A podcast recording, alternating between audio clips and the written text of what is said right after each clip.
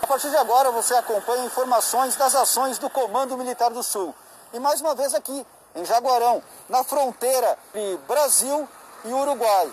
E de onde vamos acompanhar uma operação logística de transporte de medicamentos que saíram de Montevidéu, capital uruguaia, estão percorrendo nesse momento cerca de 400 quilômetros até esse ponto. A partir daqui, a logística será feita pelo Exército Brasileiro.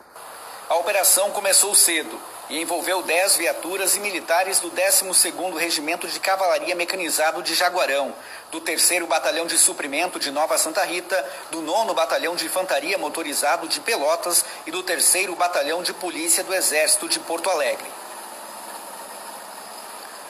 Os medicamentos chegaram à Ponte Internacional Mauá por volta das 7 horas da manhã dessa sexta-feira e foram encaminhados para regularização e inspeção. O segundo passo é aqui, no Porto Seco de Jaguarão, onde será feito o desembaraço alfandegário de medicamentos entre neurobloqueadores, sedativos e analgésicos, que vão para UTIs e unidades hospitalares do Rio Grande do Sul e também de Santa Catarina. Os medicamentos são indispensáveis para pacientes que estão em unidades de tratamento intensivo, na maioria em decorrência da Covid-19. Esses medicamentos, alguns deles, na verdade, tem que, ter, é, tem que ser refrigerados em temperaturas de 2 a 8 graus. Por isso, nós estamos transportando né, em viaturas específicas para esses cuidados técnicos que esses medicamentos precisam.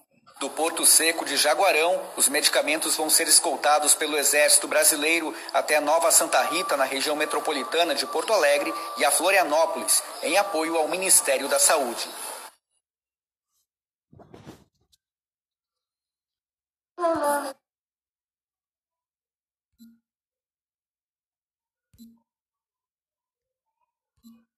Dela.